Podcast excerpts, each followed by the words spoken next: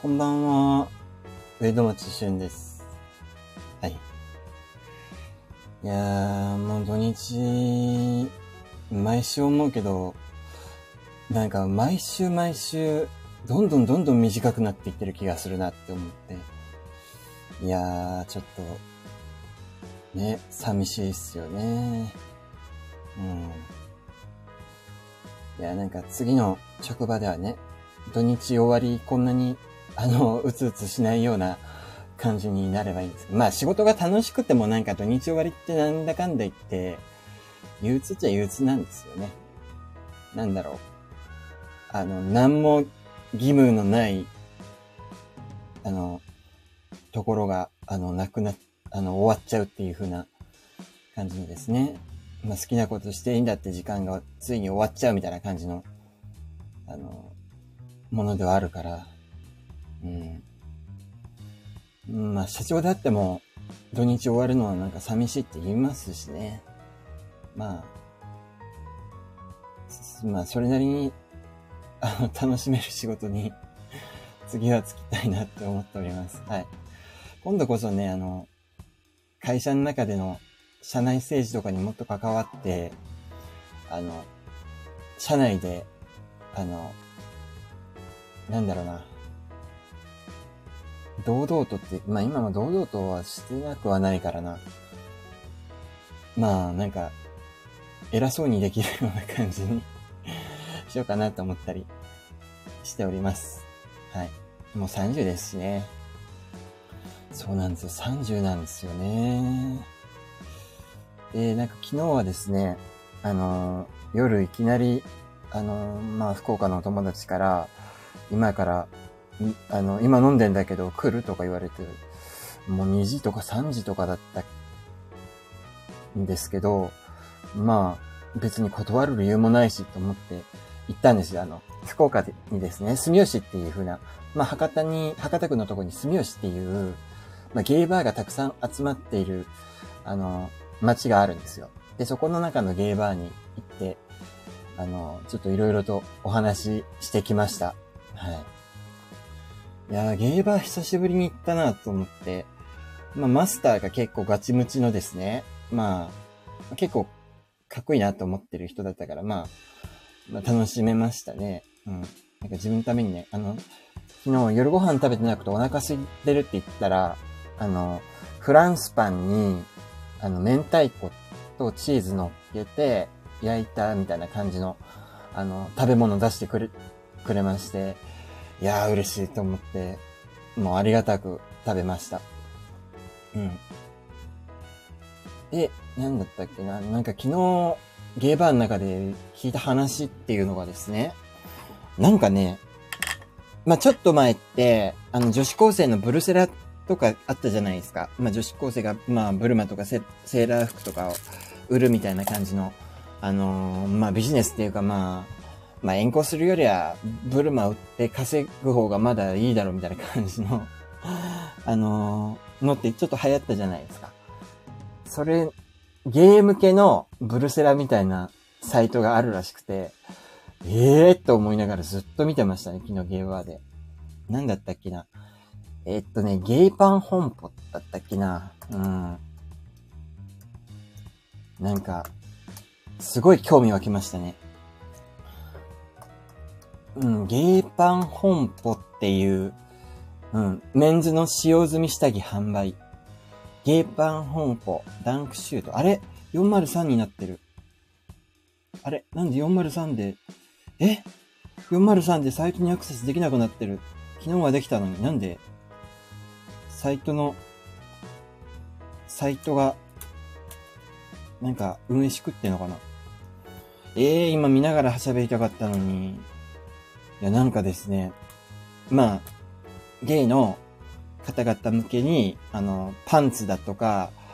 なんかそういうのを、あの、売るフリマサイトってのがありまして、へえーって思って。ででもなんか今、なんか見れなくなってるっぽいっすね。ほら、残念。なんかね、まあ、見た中で言うと、学ランとか売ってたりもしたし、学ランは結構1万3000円くらいで売ってる。で、まあやっぱ多いのが靴下とか、あと、まあ、パンツとかを、なんか、まあ、結構3000とか2、3000円ぐらいって売ったり、あとは結構体の、がたいのいい人が履いて見せてる写真を載せてるやつだと、あの結構パンツでも4000とか5000とかで売れるみたいな感じのね、あの、の昨日サイト見て、あれでもゲーパン本舗なんで今見れないんだよ。見たかったのに。いや、でもなんかいいなと思って、なんかこんな感じで、あのー、ね、パンツ、ゲイにね、売って、金稼げるんだったら、結構錬金ずつじゃないとか思ったりして、いや、なんかこれ、ちょっと暇な時にやってみようかなとか思ったり。いや、なんかパンツ売るにしてもですね、なんか黄ばませたりとか、あとなんか何？えっ、ー、と、残尿とかなんか、うんすじとかなんかつけたりするとなんか人気が出るんですって、冗談じゃないって思、思いましたけど。うん。いやでもなんかね、の、これだったら別に、あのまあ、のんけの、まあ、ゲイに対してそんなに興味ないよって人でも、まあ、あの、パンツ売るだけだったら別に、ね、いいなと思ったりしますね。売り線とかやって体を売るとか、なんかそういうの抵抗ある人とか、あとは、なんだろうな、お金がなさすぎても、ちょっと闇バイトで反射的なことやるしかないみたいな感じの人は、一回こういうサイト覗いてみてもいいんじゃないかなと思ったりするんですけどね、どうですかね。2015年に、あの、開設されて、あの、今6周年、6周年じゃないよな。2015年だったらもう8周年くらいになってるんですよね。うん。なんか、あるんですって。だからあの、お金に困った男性の方は、ちょっとこういうの、あの、売ってみたらどうですか？自分は結構ね、あの、まあ、物持ちいいってわけじゃないんだけど、パンツとかにあんまこだわってないせいか、もうなんか、穴開きパンツとかめちゃくちゃあるんですよ、家に。うん。で、なんか別に今日、そんなに大した用事じゃないし、っていう時は結構穴開きパンツも普通に履いて、あの、出かけたりするんですよね。で、あの、まあ、パンツだって、あの、ずっと履いてると、あの、結構、洗濯しても落ちない黄ばみとか汚れとかなんかそういうのつくじゃないですか。でもそういうのって結構喜ばれるんですって。だから3日連続で履いたパンツとか、あとはね、なんかね、シャツとかでも、あの、脇がのついたシャツとかなんかそういうのをね、あの、売れる、売れるみたいなので、ぜひ、あの、お金に困った男性の方ちょっと売ってみたらいいんじゃないですかね。まあでも、あの、全部ちゃんと売れるかっていうと、まだそういう風な保証はわかんないので、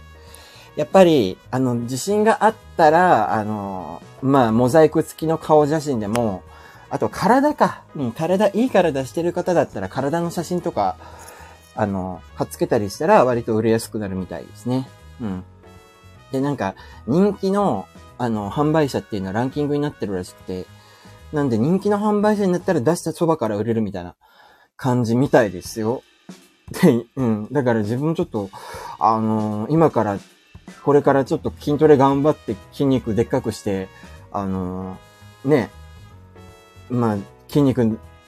強調したような写真撮って、で、それで、そう、そういうのを貼って、ちょっとパンツでも売ったりして、引っ越し資金稼ごうかななんて思ったり しますよね。あとはなんかね、あのー、精子とかしょんべんとかも、あの、売れるとかなんかそういうの見て冗談じゃないでしょとかなんか、冗談でしょとか思ったんですけど、いやなんか、売れるんですって。で、なんかね、あのー、販売にあたっての注意事項みたいなのがあって、めちゃくちゃ面白かったんだけど、今サイト見れないんだよなサイト見たいな、なんか注意事項でね、あのー、何でしたっけ？えー、っと、なんだったっけなゲーパン本舗。え、パソコンからは見えないけど、もしかしたら、あー、スマホから見てもダメか。ダメですね。うん。いや、なんか注意事項みたいなのがあって、販売する人に対してのなんだったっけな。あの、あの、ちゃんと生物、生物に関しては不排臭がすることがあるから、ちゃんとチルドで送れとかなんか、あとは何でしたっけあの、曲止めにすると、ちょっと曲止めで郵便局内での一周騒ぎになってなんか困るから、曲止めはやめてくれとかなんかそんな感じの あの、注意事項があってマジかよ、これ、と思いながら見てましたけどね。いや、なんかすごいよな、と思って。なので、まあ、今ちょっとお金がなくて、あのね、犯罪に手を染めようとしてるような方に関してはぜひ、ちょっとこのサイト復旧したらぜひこのサイト見てください。なんか、ね、ユニクロとかで3枚、3枚1000円とかで下着買って、ね、あの、履き古して売りゃいいんだから、っていうふうに思います。まあ、なんかね、ただ、まあ、写真もね、なんかね、ごまかしていいような気がするんですよね。まあ、あの、販売者からしたら、販売じゃない、購入者からしたらふざけんなって話だと思うんだけど、最近だと AI でなんかいい感じの写真、画像を生成できるじゃないですか。だからそれでちょっといい男をこうして、あの、生成して、で、それをね、あの、ちょっとモザイクとかかけたりして、あの、広い、あの、広い画だったらなんか画像検索とかしたらわかるけど、AI で検索、ああの、生成したような画像って、あの、そういうの多分、まだ大丈夫だと思うんで、まあそういう風な画像をね、は、プロフに貼っつけて、で、それで、あの、こいつの、あの、下着ですとか、なんかこいつの精子ですとか、こいつの、あの、うん筋付きパンツですとか、なんか、あとこいつの、なんだ、タンクトップとか、あと、スパッツですとか、なんか、そんな感じで、あの、売ってみたらいかがでしょう。うん。なんかすいませんね、汚い話で いや、なんか昨日もなんか、あの、そういう話をゲーバーでなんか、まあ、下品な3人でなんかずっとしてたんですけど、いやなんか、後で来たお客さんが、なんかちょっと、あの、お高く止まった感じのなんか、あの、飲みも、ドリンクとか、たあの、飲むときに小指を立てて飲むような、あの、ちょっと、おしとやかな感じの方で、なんかその人がなんか、あの、ちょっととか言って、あの、マスターを呼んで、ちょっとあそこのテーブルの人がちょっと話が下品すぎるからなんか耳が腐っちゃうとかなんかそういうふうな、あの、クレーム入れたらしくて、まあ途中でこの会話、あの、中断せざるを得なくなったんですけど、まあ、ちょっと、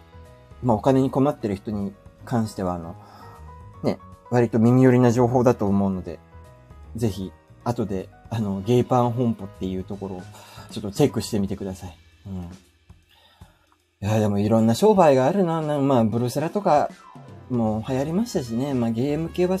ゲーム系にもそういうのあってもいいかもしんないですよね。うん。あとはね、なんか、まあそういうので、あの、なんだあの、パンツでしょ？靴下でしょ？あと、まあタンクトップでしょ？あとは、シャツでしょ？あと、あ、あの、ザーメン付きのあのティッシュとかもなんか売れるみたいですよ。うん。まあ、あの、興味ある方ぜひ、あの、売ってみてください。うん。もうなんか、出品するだけしてみようかなわかんないけど。うん。出品するだけして、ね、それで、もし売れたら、ね、やったって感じに、ね、なるかなとか 思いますね。うん。ただね、あの、自分の裸の写真とか上げて、で、こいつが、こいつのあの、下着ですとかやりたいんだけど、あのね、胸筋の形とか、あとね、まあ、ほくろの位置とか、あとへその形とかが結構独特っちゃ独特だからなんか、見る人によっては結構特定されちゃいそうな気がするんですよね。うーん、ちょっと、そこは少し、あの、不安なところではありますけど、まあ、なんか、タトゥーがあるからとか、まあタトゥーないけど、タトゥーがある体にして、あの、そこだけモザイクするとか、そういうことすればいいのかな？ああとは、お得意の画像の、あの、加工とかでなんかやればいいのかな？あ、でもあんまり画像加工したことないな、自分の写真は。うん、ちょっと、そこも含めてやってみようかなって思います。はい。えー、あとは、何だったっけな。昨日話したっていうか、昨日ちょっと知った話っていうと、昨日は、あのー、映画見たんですよ。うん。映画。ネットフリックスでですね。あのー、まあ、映画はですね、まあ面白そうっていうか、俳優がめちゃくちゃイケメンな映画があって、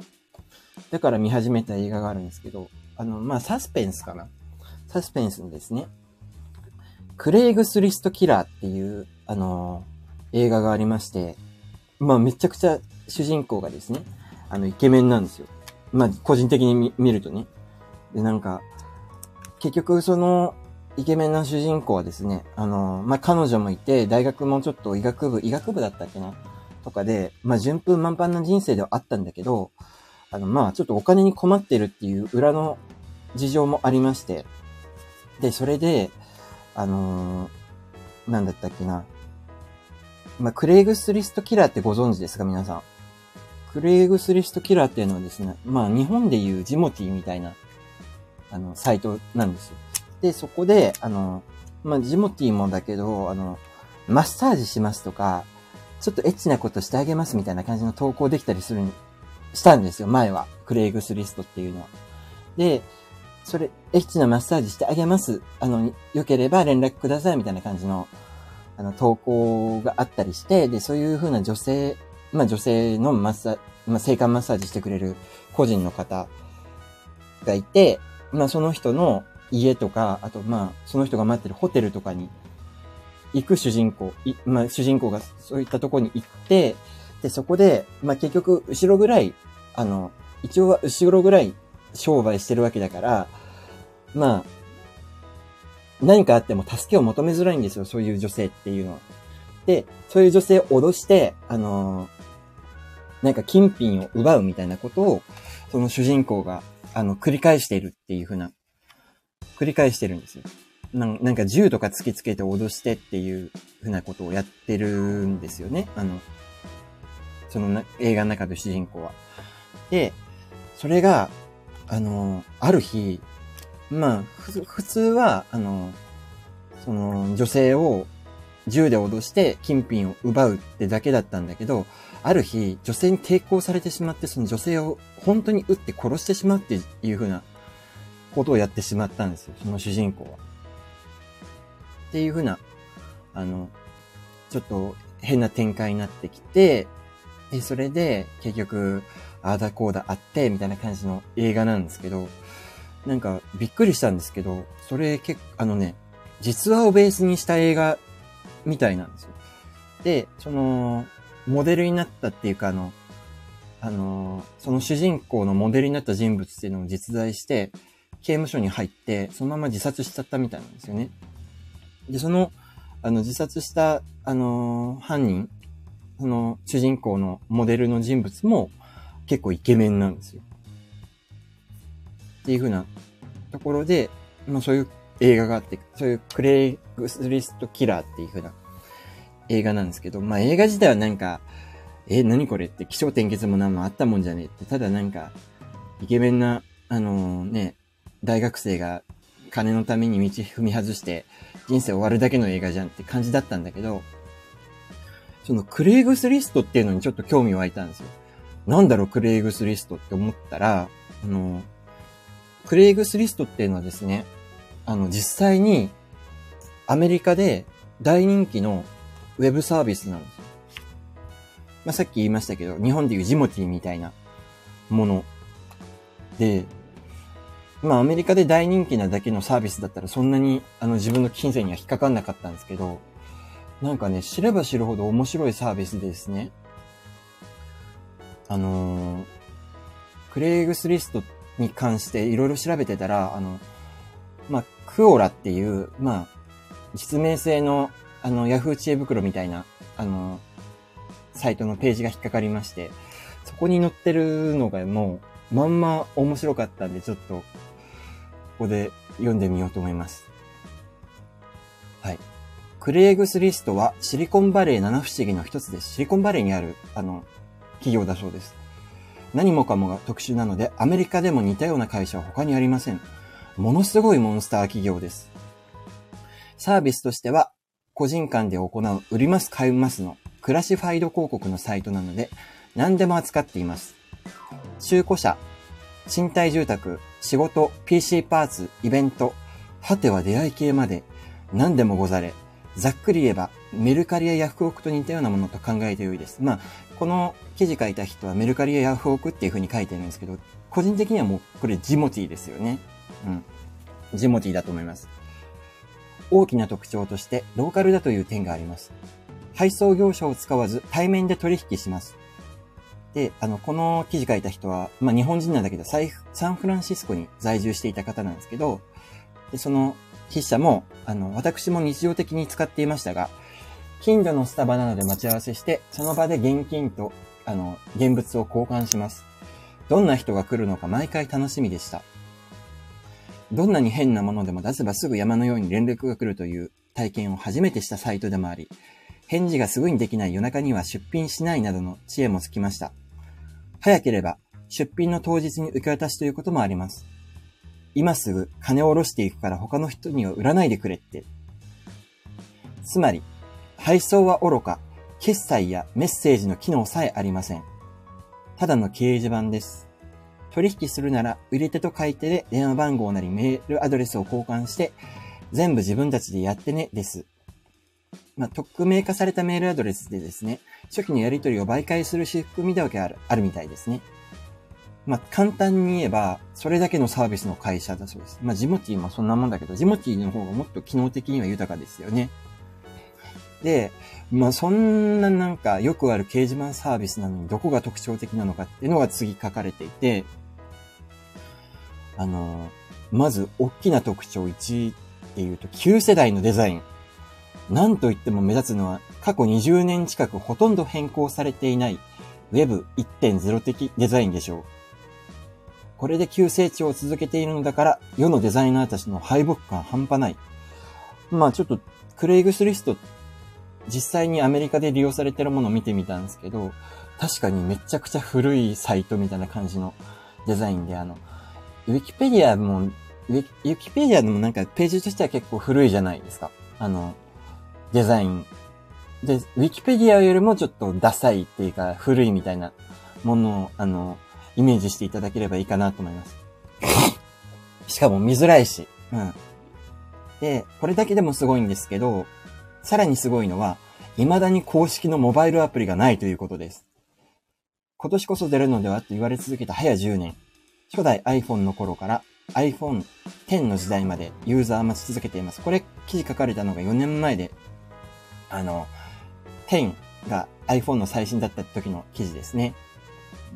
公式の API もなく、スクレーピングも規約で禁止しているので、データをライセンス、データをライセンス共有されたサードパーティーがアプリを作ってくれるのに依存しているという状況です。え本気でえー、やる気がないだけなのか、本気のノーガードブランド戦略なのか、ただの頑固親父の職人的こだわりなのか誰にもわかりません。変化の早い時代、AB テストやって細かい PDCA サイクル回してチューニングして新しいモバイルの機能にすぐ対応して、日々細かい改善を続けないと生き残れないんじゃなかったんでしたっけ？こんな巨大な判例が放置されていていいの？っていうふうに、あの、記事書かれてますね。うん、確かに、あの、実際クレイグスリスト見ると本当に見づらいし、あの、記事も探しづらいし、あの、で、何がいいんだろう、このサイトとかいうのは思いましたね。で、このクレイグスリストの二つ目のあの、特徴なんですけど、クレイグスリストはですね、あの従業員がすっごい少ないみたいです。次に圧倒的に少ない従業員数。まあ、2006年当時、世界で最もアクセスの多いウェブサイトトップ10で、まあ、まずそこに入ってること自体が驚くべきことなんですけど、あの、クレイグスリストはですね、2006年時点で、あの、世界で最も、あの、トラフィックが多いサイトの第7位にいるそうです。はい。で、えっ、ー、と、まあ、従業員数っていうのをね、あの、並べて書いてみるんですよ。いろんな、まあ、Yahoo とか、あの、タイムワーナーとか、Google とか、マイクロソフトとか、ニュースコープとか、eBay とか、あの、BBC とか、ディズニーとか、Amazon とかが、あの、トラフィック、あの、アクセス数が多いトップ10だったんですけど、その当時は。で、その、あの、アクセス数の多い、あの、会社の従業員数っていうのは、例えば Yahoo は1万人ですし、ザ・ワーナーは9万人ですし、Google は1万人、マイクロソフトは7万人、ニュースコープは5万人、eBay は1万2000人なんですけど、あの、クレイグスリストはですね、あの、従業員数がですね、23人だそうです。23人で世界で7位のサイトを回しているっていう風な現状。まあ現状って言っても、このトラフィックバーサスエンプロイーズっていう風なサイトが参照されてるんですけど、これは2006年時点の数字ですね。なんか最近、ちょっと今気になって調べてみたんですけど、あの、ウェブサイト出てきて、あの、今はですね、クレイグスリストの従業員数はですね、あの、北アメリカが40人、アフリカが 1, 1人、アジアに20人っていう。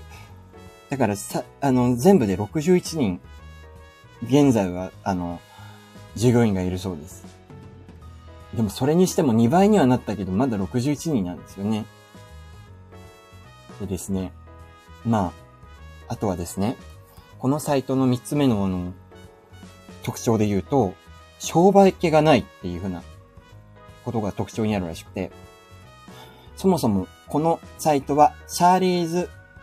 主婦、えーっていう、あの、アメリカを代表する証券会社をレイオフされた、クビになったですね。あの、クビになったクレイグネ、ニューマークっていう方、クレイグニューマークって方が退職金を元手にですね、ほぼ事前事業として始めたもの、サイトだそうです。だから外部資本っていうのはですね、あの、1ドルも入れてないようです。で、まあ大体ドメインからしてですね、あの、普通の立派なサイトとかだったらドットコムとかなんだけど、クレイグスリストの場合は、あの、.org だそうです。あの、実際ドメインとか買ってみたことある人わかると思うんですけど、org っていうのは、まあ、めちゃくちゃ安いドメインですよね。うん。で、そのため、ずっとすべてが無料だったみたいなんですけど、あの、クレイグスリストの利用自体は。ただ、サーバー費用を払えるようにするために、あの、サンフランシスコ市内のですね、人材募集広告だけ、あの、ほんのわずかな25ドルをチャージするようにしたら、それだけで毎日4万ドルくらい入るようになってきたようです。まあ、あの、まあ、今で言うと、あの、人材募集広告、あの、まあ、ちょっと前までの、まあ、今結構インディードも、あの、立派なサイトになってきましたけど、昔、インディードってすごいしょうもない感じのサイトだったじゃないですか。まあ、そんな感じで、あの、人材募集を、あの、掲示板内で行えるようになるっていう板もあるらしくて、そこに載せる、まあ、広告を載せる方に関しては、25ドル払ったら載せてもいいよっていうふうにしたっていうふうな流れですね。そしたら、それだけでサンフランシスコ内の求人広告を載せるのが25、25ドルですってしただけで、毎日4万ドルくらい、あの、入るようになってきたっていう。400万円。まあ、為替があの、あの、1ドル100円だった頃のやつで計算しますけど、まあ、それだけで4万ドルくらい毎日入るようになってきたんですって。で、今ではですね、ニューヨークの賃貸物件ですとか、あとは業者によるチケット販売、あとは中古車販売、あとはマッサージ。まあ、マッサージっていうのはですね、あの、クレイグストキラー、クレイグスリストキラーでもあったんですけど、あの、マッサージしますっていう風な広告は、あの、アメリカでは、あの、売春の温床だそうですね。うん。で、マッサージの販売も、あの、そういう風な、まあ、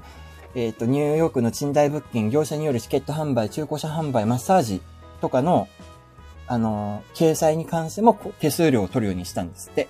25ドル。で、まあ、その理由もですね、あの、商売のためじゃない、儲けたいっていう風な理由でやってるわけじゃなくて、まあなんか無料にしてると、スパムですとか、あとは悪徳業者がですね、あの、際限なく、あの、来てしまうので、そういった、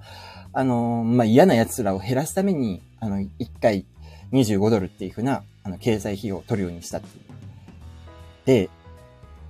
でもですね、なんかその結果ですね、どんどん売り上げが増えていってしまって、まあ、もともと、あの、まあ、最初にやった時は、あの、まあ、最初に、まあ、お金取るようにした時は、毎日4万ドルだったのが、結果、あの、結果700万ドルとか、15万ドル、あ、700万ドルじゃない、700万ドルとか、1500万ドルとか、3000万ドル、あと1億ドル、3億ドル、7億ドルっていう風になってきて、とうと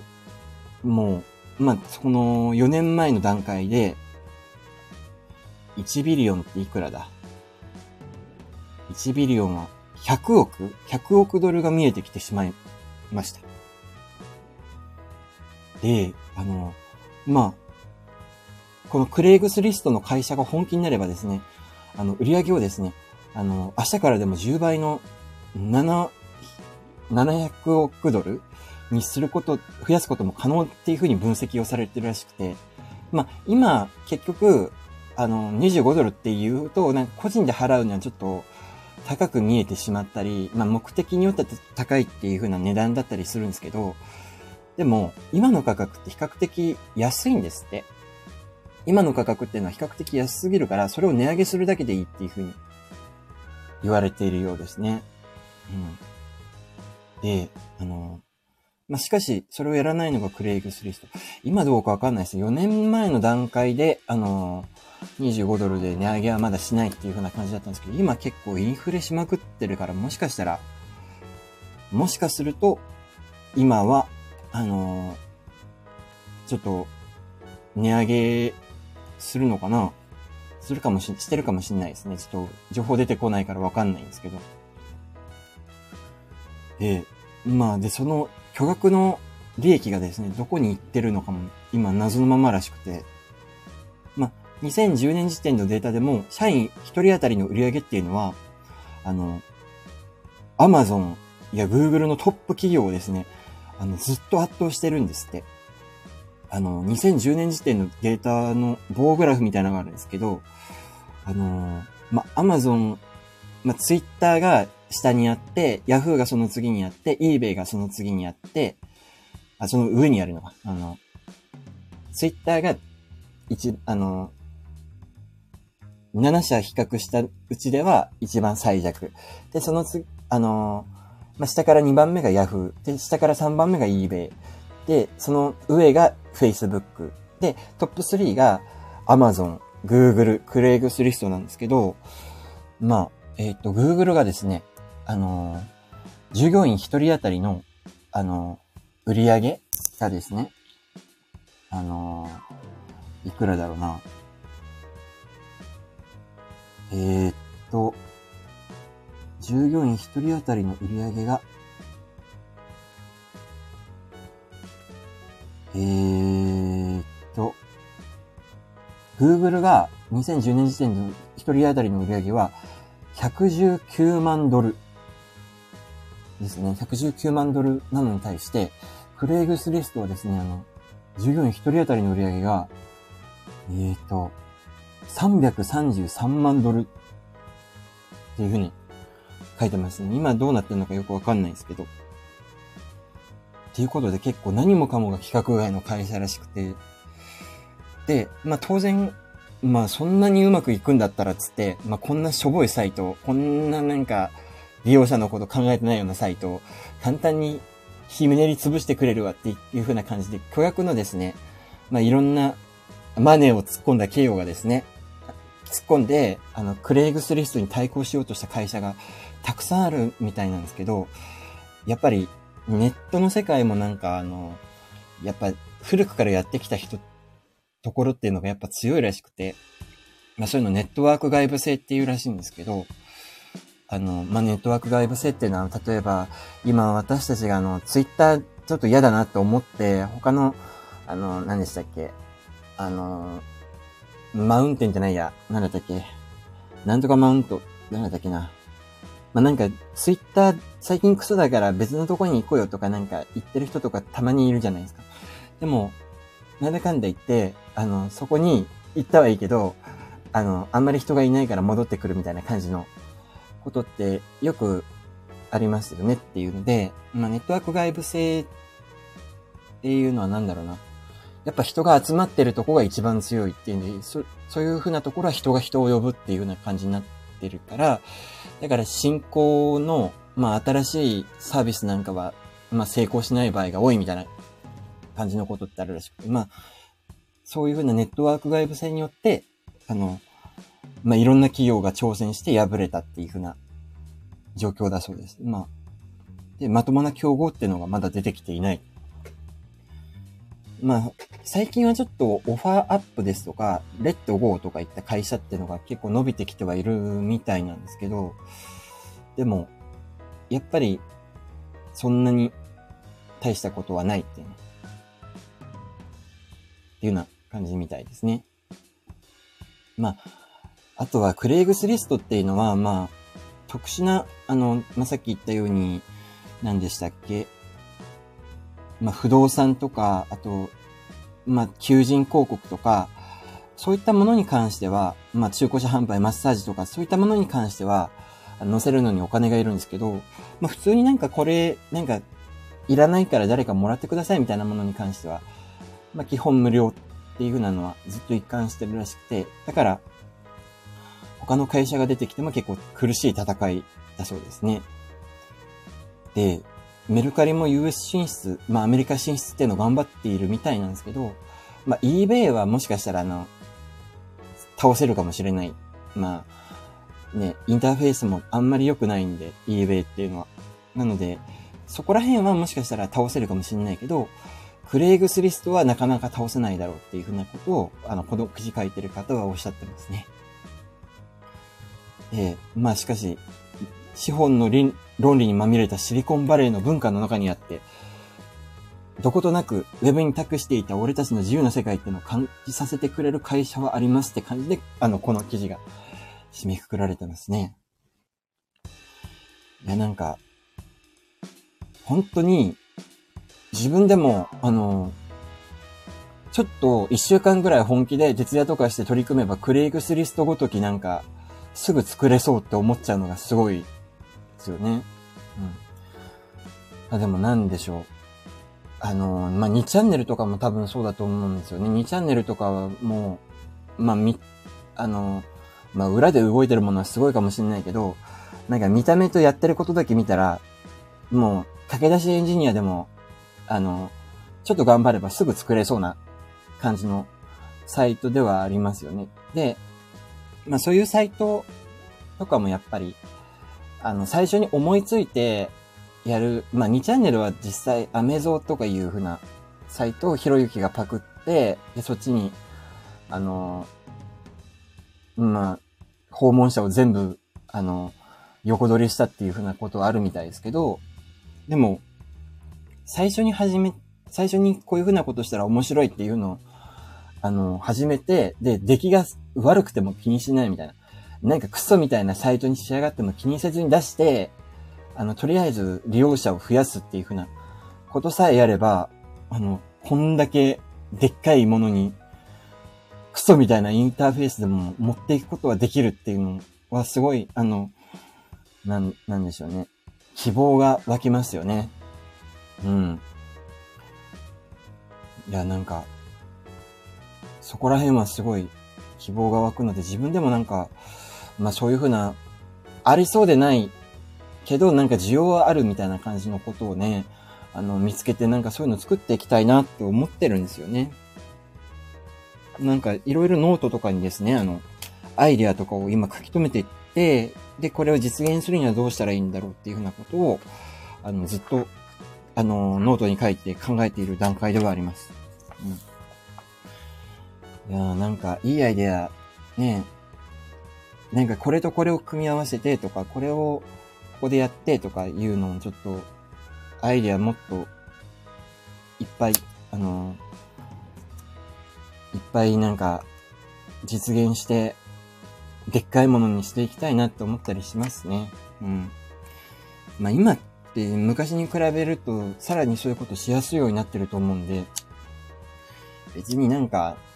ね、すごいロジックを考えて、あの、あの、まあ、すごいものを作ればいいってわけでもないってい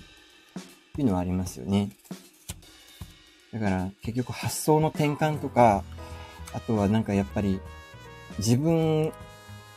のアイデアとかも結構、まあ大事なのかなって思ったりしますね。いや、もう、今年中か来年あたりにはそういうサービス一個でもなんか走らせてみたいなって思いますね。はい。というわけで、後半、前半は、あの、ゲイに向かって、ゲイ、ゲイにパンツを売るサイトに関してお話しして、後半はちょっとクレイグスリストキラーを見たので、あの、クレイグスリストキラーっていう映画を見たから、それに乗じてクレイグスリストのちょっと紹介を、あの、してみました。ちょっと、記事の音読ばっかで単調だったかもしれないですけど、まあ、いつもに比べたらね、あの、物見ながら話してる分、ぐだぐだじゃないからいいのかなって 思いますけど、あの、聞いてくださってありがとうございます。今日ね、意外とね、聞いてくださってる人多いんですよね。まあ、コメントはないけれど。まあ、ありがとうございます。まあ、コメント嬉しいんです。嬉しいんだけど、やっぱりなんかこういうふうなトピックがあるときって、コメントに返さなきゃとかいうのがあったりして、あの、で、コメントに返してたらさっきどこまで話してたっけ何の話してたっけっていうのもあるから、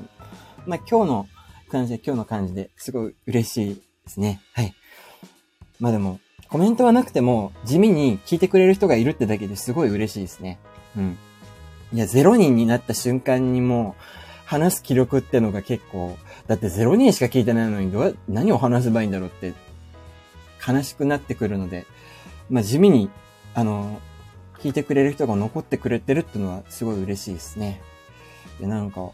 途中でゼロになっちゃうこと結構多いから。だから今日の話ってもしかしたら面白かったのかな？まあいいや。はい。というわけで、あの、ありがとうございました。ちょっと今日、まあ明日、明日か、明日からまた月曜始まるので、まあ早めに寝ようかな。早めって言ってももう1時20分になっちゃってますけどね。皆さんも早く寝て、明日から、あのー、ちょっとまあ、いろんな辛いことあるかもしれないけど、ちょっと頑張っていきましょう。というわけで、あのー、聞いてくださってありがとうございました。おやすみなさい。